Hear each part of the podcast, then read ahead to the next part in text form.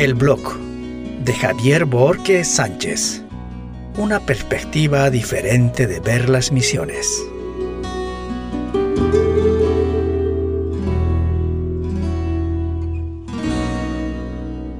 Hola amigos, aquí inicia este nuevo espacio de mi podcast. Soy misionero hace 18 años en Paraguay. Tenemos dos tareas el primero trabajando con mi familia en pequeñas iglesias emergentes en la periferia de Gran Asunción. Segundo, de lunes a viernes dirijo a grupo de grabaciones en guaraní GGG. Es un estudio de grabación digital que se encarga de grabar la Biblia en audio y video en guaraní e idiomas minoritarios. Tenemos 19 grupos en Paraguay. Mi familia está compuesta por Noemí Colmán, mi esposa, mis hijas Adriana Borges Colmán y Rebeca Borges Colmán. Ellas son la parte más importante en este trabajo que realizamos. Son el soporte mientras estoy viajando enseñando en diferentes lugares del Paraguay o tenga que ir a grabar en alguna comunidad indígena. Queremos compartir con ustedes el trabajo misionero que realizamos, tanto en las pequeñas iglesias emergentes o cómo se hacen las grabaciones de la Biblia para nuestros amigos indígenas. Son experiencias basadas del día a día en el campo misionero.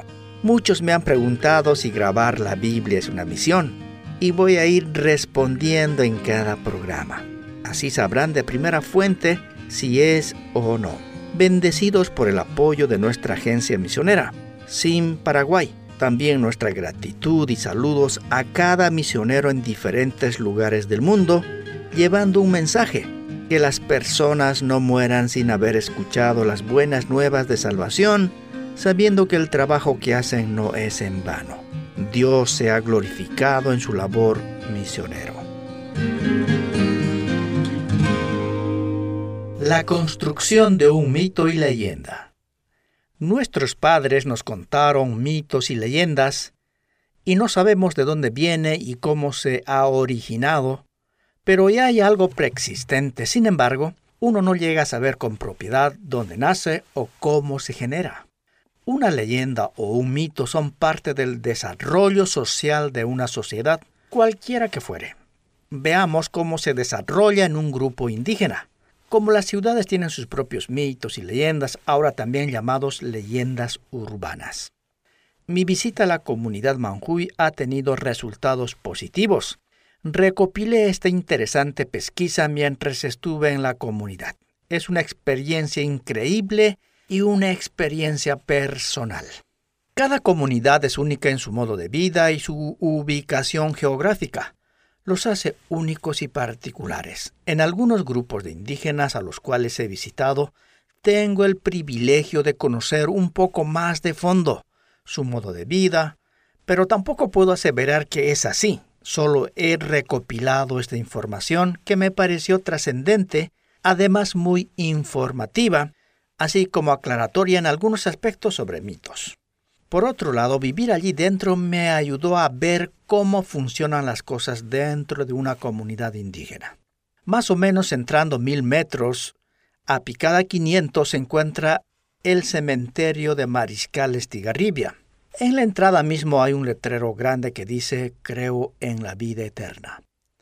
Me viene la curiosidad de cuál será la actitud de la comunidad frente a la muerte He participado de muchos velorios en Asunción y en el interior del país.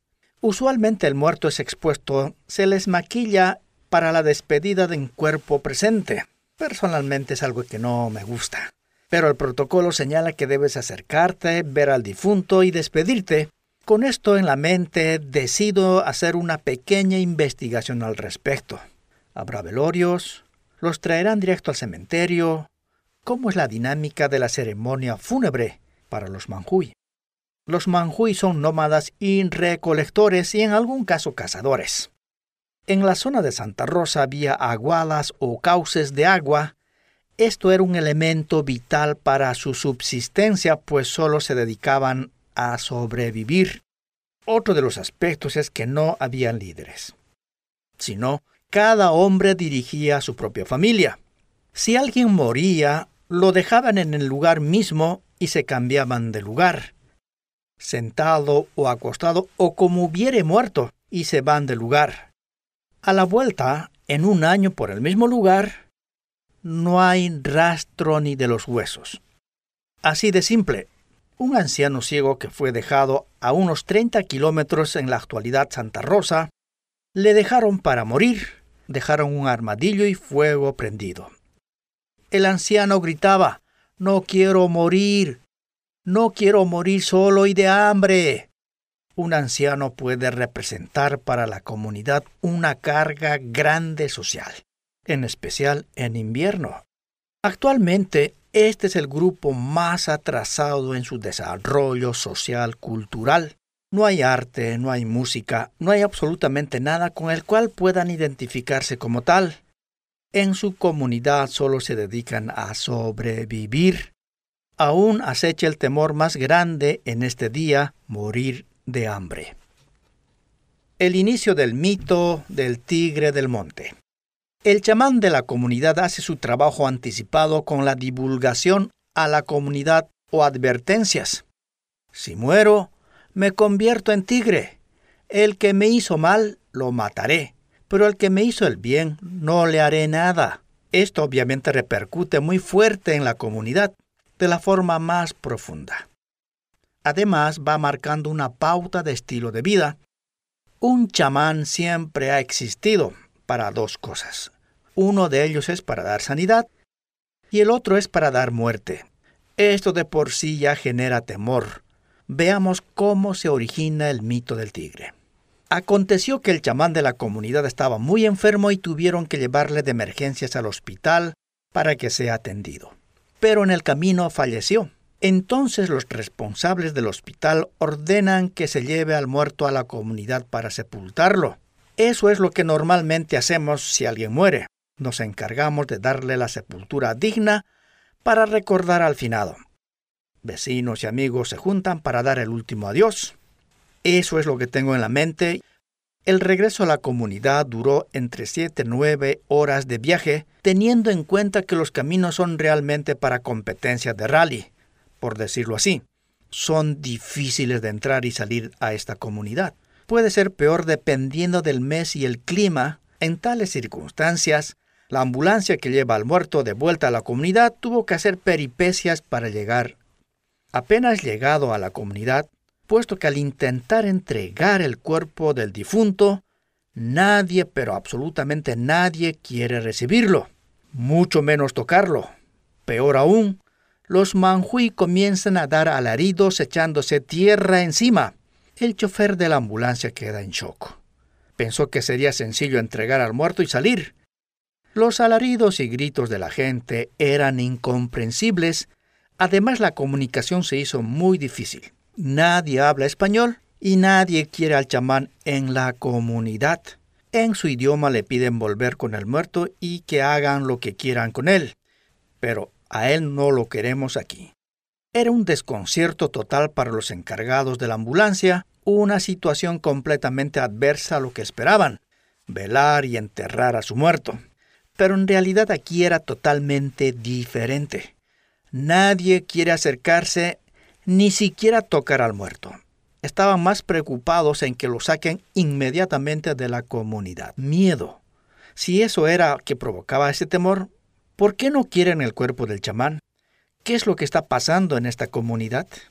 Para comprender con profundidad sobre el temor, debemos recordar lo que había hecho este chamán antes de morir.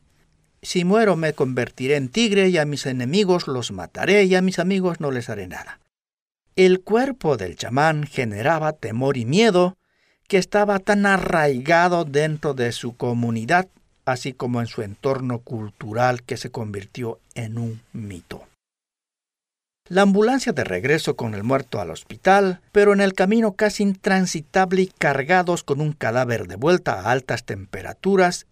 En el monte la situación era insostenible, teniendo en cuenta que el cuerpo obviamente ya presenta señales de putrefacción, todo un calvario el viaje de retorno. Pero en el camino se encuentran con un tractor arreglando la vía. El tractor hizo un boquete al costado del camino, entonces pensaron, que si la comunidad no lo quiere, tampoco nosotros. Entonces asieron el cadáver del chamán y lo tiraron al boquete, taparon como pudieron y se fueron. Sabemos que cuando se descompone un cadáver se pone rígido, así que dentro del boquete donde enterraron al chamán, de pronto emergen las piernas del chamán. Los manjuy al transitar por el lugar, como habían visto horas antes limpiar al tractor el camino, todos pensaron que eran raíces que había sacado el tractor y que eso sobresalía en el camino. Pero a medida que iban avanzando por el camino, se dieron cuenta que no era raíz, sino las piernas del chamán. La noticia de que las piernas del chamán estaban levantadas causó conmoción en la comunidad. La información se viralizó. Los indígenas estaban evocando las advertencias que había anticipado el chamán. Entonces lo estaban presenciando en vivo y directo, y un gran temor se apoderó de toda la comunidad. El comentario de todos los días era el levantamiento del chamán y su conversión en tigre. Para evitar mayores problemas, algunos líderes fueron al lugar para tratar de enterrar el cadáver, pero era casi imposible hacerlo. Estaba descompuesto con un olor putrefacto. Hicieron todo lo posible para enterrarlo, pero sin buenos resultados. Por si fuera poco, a los pocos días comenzó a rondar un tigre en la zona, el tigre del Chaco no come carne fresca, sino carne en descomposición. Ante el riesgo de la contaminación, hicieron un gran esfuerzo para taparlo como se pudo. El olor atrajo al tigre y comenzó a dejar sus huellas alrededor del chamán muerto. Los indígenas que pasaban por el lugar empezaron a manejar otra información en la comunidad, porque el chamán había dicho claramente que se levantaría convertido en tigre, la historia se hizo más real que nunca cuando vieron las pisadas del tigre alrededor de las piernas sobresaliendo de la tierra del chamán, cada vez más el temor se había apoderado de la comunidad. No solo aparecieron sus piernas, sino también unas huellas de tigre. Lo que había dicho el chamán sería cierto. Se había convertido en tigre. Finalmente un día vino el tigre y sacó el cadáver de la fosa. Al extraer el cadáver profundizó sus huellas en la tierra esta noticia llevó al límite de la histeria en la comunidad. Decían que el chamán se convertiría en un tigre y finalmente se había transformado y se fue al monte. Surgieron ideas y conjeturas de cómo el difunto chamán iba a cumplir lo vaticinado. Los que eran amigos serían protegidos y por supuesto nada bueno podría esperar sus enemigos. De este modo el mito se convirtió en una verdad para esta comunidad sin embargo, nunca se detuvieron a analizar las circunstancias existentes alrededor del cadáver. Cuando uno se encuentra con una situación como esta, no deja de pensar sobre cómo se generan los mitos. Creo que esta breve exposición de dónde nacen los mitos y las leyendas en las comunidades, sean ciudades o pueblos, los miembros de la comunidad estaban seguros de que el chamán se levantó y se convirtió en un tigre. Sin embargo, la realidad no era esa. Al contrario de lo instituido, el entierro deficiente del cadáver provocó que las palabras azarosas lanzadas por un personaje ominoso se hicieran en mito bajo ciertos hechos circunstanciales.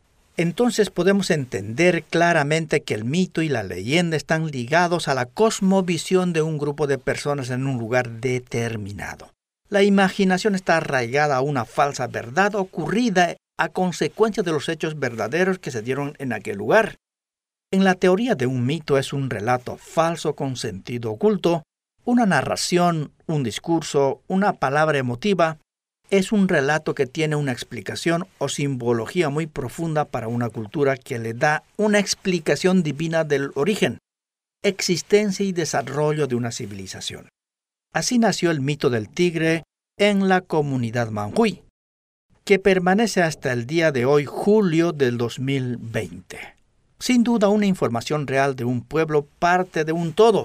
Así como la comunidad entiende de la muerte, es más simple entender cómo ven su propia cosmovisión para seguir unidos y no perder su identidad cultural.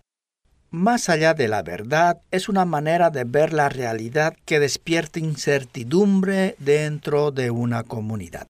Sin embargo, podemos ser claros en cierta medida cómo se construye mito y leyenda desde una circunstancia vivencial de las personas de un grupo determinado. En la actualidad no hay cementerio en la comunidad, pero cada familia tiene una casita hecho de material y a la vez tiene una carpa delante de su casa hecho de bolsas de plástico donde viven. Literalmente viven en el suelo. Cada una de estas casas tiene su letrina. Si alguien muere en este momento, se le tira en la letrina, se tapa y listo. No hay nada más que hacer ni decir.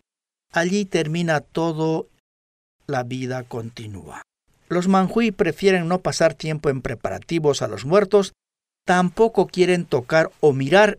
Eso significaría estar llamándolo al muerto. Ellos no quieren. Nuevamente puedo comentar, no solo porque me han dicho, sino también porque estuve viviendo personalmente dentro de la comunidad, viendo el comportamiento en su entorno social. De este modo, solo así podremos entender algunos aspectos que encierran su vivencia social cultural. No es la aclaración absoluta de cómo se explica estos temas que son parte pragmática de esta comunidad. El temor va relacionado a la ignorancia, a lo desconocido. Esto genera temor en consecuencia. La obra ministerial también debe estar orientada a liberarlos de sus propios temores en el conocimiento de la verdad absoluta. La palabra de Dios dignifica al ser humano a través del Evangelio como herramienta para llegar con el plan de Dios para sus vidas y de este modo ser liberados de sus temores.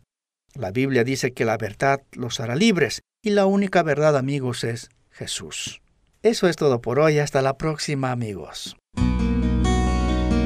El blog de Javier Borges Sánchez es producido en los estudios de Grupo de Grabaciones en Guaraní. Escríbanos a blog de xavibezeta.gmail.com o más 595-981-317-755. Asunción, República del Paraguay.